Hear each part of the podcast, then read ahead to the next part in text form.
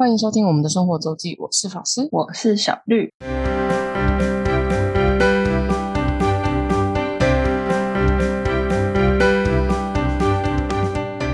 又到了每周分享生活的时间啦。没错，那今天这礼拜呢，我们要来久违的法师游记回顾时间。嗯，蛮久的。好像已经很久没有讲 过去的旅游经历了。最近都台湾过得很很生活多彩多姿，丰富。很丰富，没错。那就来讲讲，呃，我在那是哪时候？一八年去德国。那我其实我们以前也讲过德国，就是我个人真是很爱慕尼黑的周边，就是德南德国南部。这是要讲的也是从如果最大城就靠近的最大德国最大城的话，我是从慕尼黑出发的一个山区，叫楚格呃祖格峰，就是有人翻祖格峰，也有人翻楚格峰啊。Anyway，然后嗯它是德国最高峰，但不高，哦，就是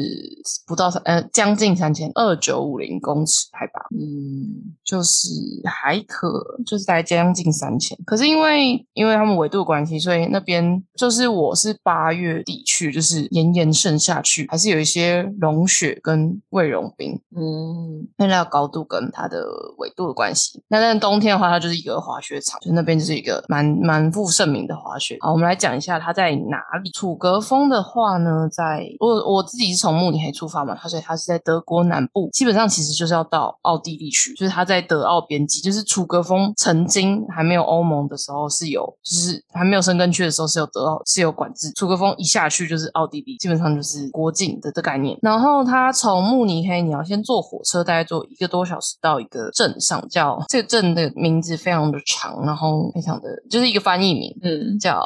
就是我们大家基本上都不会记得它叫什么名，我们简称就叫它 GP 小镇，因为就是一个就是一个 G 开头字跟一个开头，我还是念一下加尔米斯帕圣基辛，就不知道在干嘛的小镇，嗯因为因为基本上它是一德文的翻译嘛，然后它是两德文的。Amish Parkinson 之类的，我我不是很会发这个音，所以简称大家在中文的布洛克大家都叫简称叫 GP 小镇。嗯然后你从慕尼黑再坐就是不用诶没有没有那个没有高铁，但是就是一般的火车，大概一个多小时出头会到 GP 小镇。然后接下来就是要换这边比较特别的是，因为我们刚刚讲楚格峰是德国第一高峰嘛，海拔两千九将近三千，所以你就是要往山上去。然后这里不过比起玉山来讲啊，这里是平易近人，你基本上不用爬山你就可以到了，就是有有车可以直接坐上去。所以这边就有一个嗯特别的叫齿轨列车，就是也是火车的一种，但它比较可以，也不能爬到很陡，可是稍微可以爬陡，不会是登山列车一种。就是除了像我们一般的火车以外，它中间有齿轮的一个一个卡上去的，让这个火车铁轨可以爬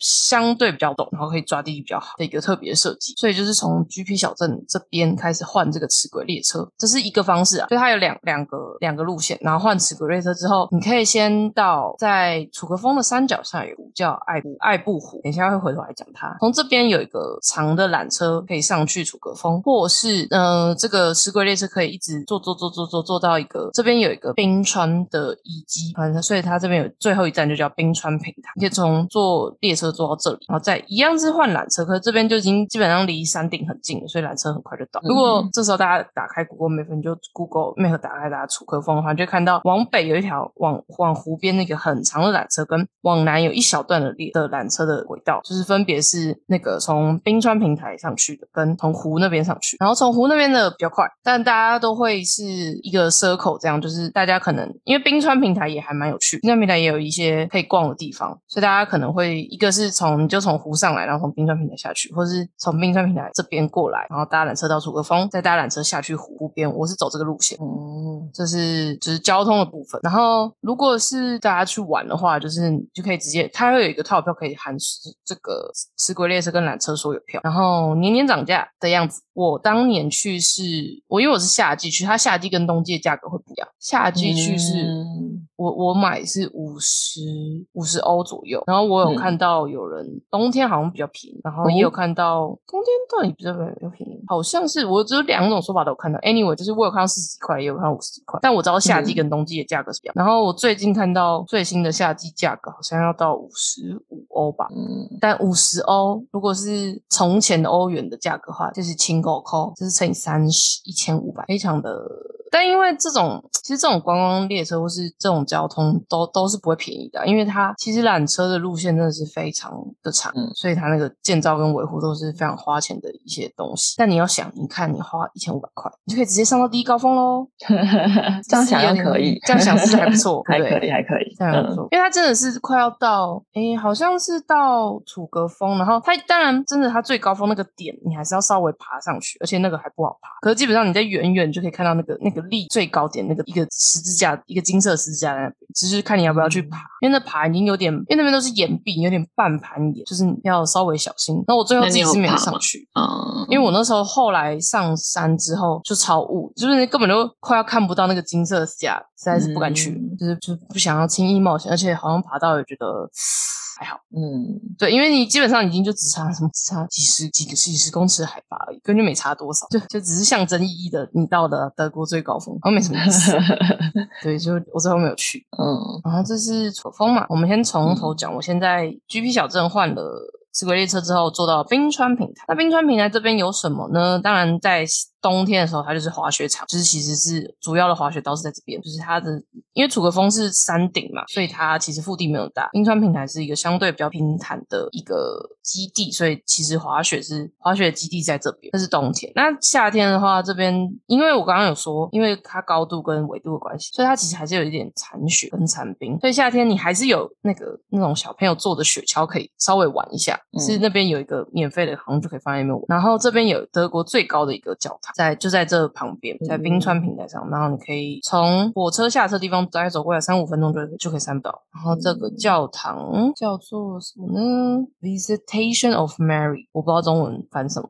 是它的英文名称。那就里面有就是教堂，你知道教堂就是 always 有各种彩绘啊，嗯嗯嗯对，然后不是很富丽堂皇，是一个小的精美的教堂。但我觉得比较棒的是你要搭配它的景，因为嗯，冰川平台这里就是曾经的冰川的地形，所以其实 view 不错。然后，但夏天的话就是比较少了一点，就是你就没有雪地嘛。可是我刚好去的时候，我在这里的时候还没有起大雾，所以你是有看到有点云海的感觉雾雾气，然后再然后看到远边山头，还蛮美。可是就是大家如果要上楚的峰，就是只要上要上山上，就是尽量都是早上去，因为我上午到这之后，在这边晃了一下，然后再坐缆车上去楚楚格峰，没多久之后，整片雾就袭来，就是一个哦快要、就是基本上能见度就是瞬间掉到零的那种。嗯对，所以反而我在我在山顶没什么拍照，因为基基本上什么都看不到。嗯你就我只有象征意义走到那个我们刚刚有说，它边是德国跟奥地利的边境，它曾经是有一个边境管制的一个管制管制哨，我就走到那里。嗯但因为其实现在都生根区了，所以也没人管。你就是会看到在德国的这边会有巴伐利亚邦的邦，就是它的徽章，跟从奥地利那边的话有奥地利的那个徽章，这样。嗯，就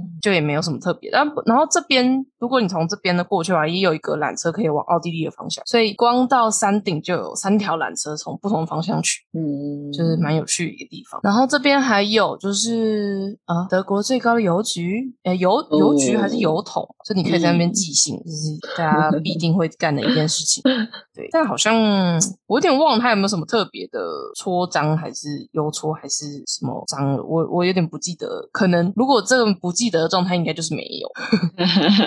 虽然我有，我应该是已经有记，但可能就是没有。嗯嗯要补充一下，我记得应该是德国吧，它的那个邮票是贴纸，嗯，对，到底是德国还是法国，我有点忘记。但是 anyway，德国和法国就欧洲有几国的，我我其实看到蛮欧洲好几国都是它的邮票都是贴纸，就是真的是直接 sticker 就可以，就是贴上去，不像台湾的、哦你还要抹水之类的。如果你没有胶水的话，台湾好像也有出贴纸的，但就那边的都是基本盘就是这样。嗯嗯嗯对对对，第一，那，这是普格峰。那我就是刚刚我讲到嘛，因为我在冰川平潭待的时间，那个天气比较好，然后拍了比较多照，然后上去呢就跨了，待了一下之后，我就决定要下去下山了。嗯然后我下山就是往爱玉爱布湖这边，Al Albus 吗？不是很确定怎么念，爱布湖。真 anyway，Google Map 写爱布。从这边嗯下去的时候，你我觉得这边下去还不错的点是，你会一直慢慢往下，你就会俯瞰整个湖。其实湖蛮大的，整个爱布湖，我整个爱布湖的面积蛮大，就是你如果要环一圈，真的是神之就是没有办法一天完成的事情。然后，但是你可以在在那个缆车上，你可以刚好它的路线是可以俯瞰到整个爱布，还蛮漂亮。然后就有点像是呃绿色之中包围的那个水的一个。嗯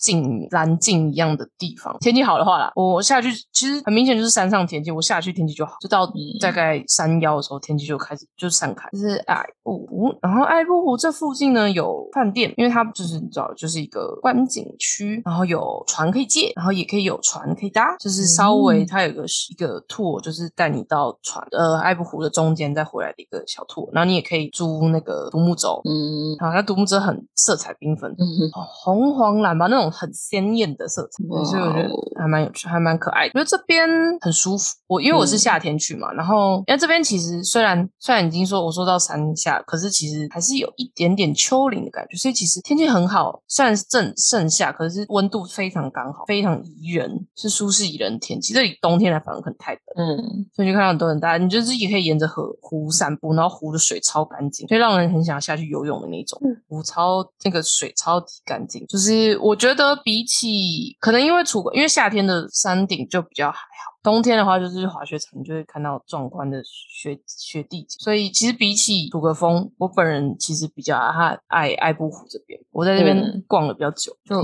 就很很放松的在那边享受嗯。湖的舒适，然后虽然湖当然沿着湖就是有一般的有一个 trail 可以去简单走，然后也有也有那个整个湖的对边对面，嗯，就应该说你下车，我们缆车下车的对面是比较山区、比较森林的地方，那边也是有有步道可以走，但我没有走到那里去，但就是可以沿着湖的湖畔的路可以走到蛮远的，有点不确定它有没有整个环，应该是有，只是是不是一直都在湖边了、然后就是可以租独木舟，或是你搭船，或是这边住一晚，但我觉得那个应该不便宜。嗯，那个饭店好像是四星级的，呵呵呵，就是那个就叫 Abyss Hotel，就在湖旁边，湖的正旁边。然后这边有两三间餐厅跟一个冰淇淋店，嗯就是可以可以在那边享受悠闲的午后，再返回 GP 小镇。然后从这边一样是可以搭石轨列车返回 GP，然后再再换 R 一，就是再换德国的火车回慕尼黑。因为我是没有住啊，穷人住不起。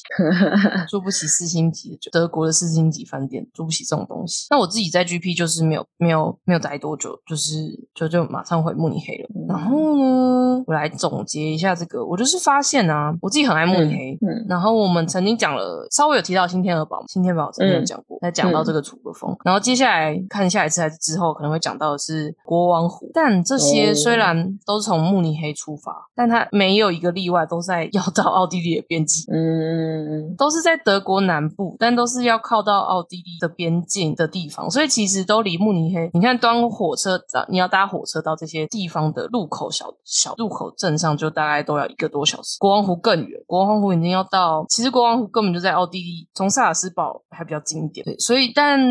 我也不知道为什么慕尼黑的周边景点都是在这么就很知名的周边景点都是在这么遥远。可能以前他们俩德奥，因为奥匈帝国、德奥、德意志帝国，但曾经他们可能是同一个帝国吧，历史不要问我历史，对，西洋史比较，但好像有，反正他们两个就就很好啦。嗯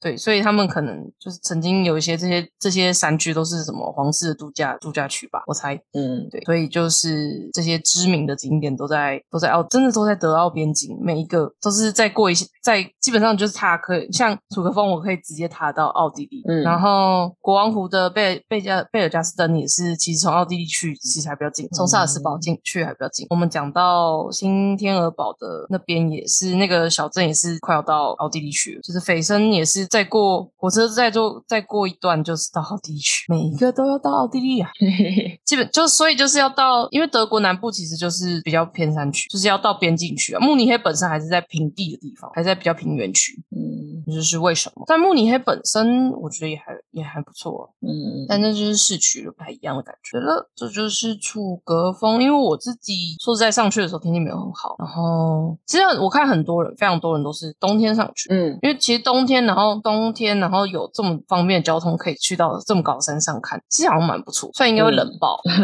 应该对，因为你又你有纬度，然后又三千公尺，其实应该是冰天雪地。可是我看冬天大家的照照片都蛮壮观的，对，所以大家可以斟酌看一下是要想要冬天天还是夏天去，但它的交通真的是很方便，可以坐车就可以直接达第一高峰了，德国第一高峰啊，有没有很厉害的、很威的感觉？感觉很厉害。但大家应该说，应该 N 个台湾人都不知道德国第一高峰在哪里，或是叫什么名字，应该都没有人叫出来。嗯，没错，这就是楚格峰的介绍啊。至于国王湖后，因为吼它东西很多，所以每次都被我一直推迟。但我个人很推荐啦，嗯，国王湖很棒，超级棒。对，但因为他其实说实在，他从德国去超麻烦，建议强烈建议，如果要去国王湖，一定要从萨斯堡会比较顺。但不过细节我们就有机会讲到的时候再讲。好，这是今天的主题。然后我们上礼拜台就是最近台北说比台北吧，南台湾应该热很久，台北突然已经开始突然就这种瞬间进入夏天的感觉。没错，就突然突然变变蛮热的，所以呢，然后天天气又很好，我就问了小绿要不要去野餐，然后我们就误打误撞去了台北杜鹃花节在大安森林公园的表演。对我还是一直几乎从头听到尾，对你几乎从头听到尾。就刚好。真的是我，我好像是我是什么啊？我好像是在去的路上滑 Instagram 看到，哦，有音乐表演，对对对，那就哦好哦。但就是虽然有 live 表演在，嗯就是在大安山公园的露天音乐台，嗯但其实人不算到很挤。如果大家不想没有要挤到最前面，就是那个有椅子坐的地方的话，在后面稍微高地的山那个小草皮，其实还蛮空的。对，尤其是两三点的时候，因为晚有比较多人去是了，嗯嗯嗯。对，但是其实都还有空空空位可以可以坐在草皮上听，嗯嗯嗯，所以我们就这样干了，没错，很舒服的一个下午。很 chill。对，而且也不会，法师还在嗯睡觉，就没有啊，那种地方就是要睡，真的好舒服哦。躺下来睡一下，真的就也不会真的睡，就是一个嗯舒服的感觉。因为那个草很舒服，嗯，那个草好硬哦，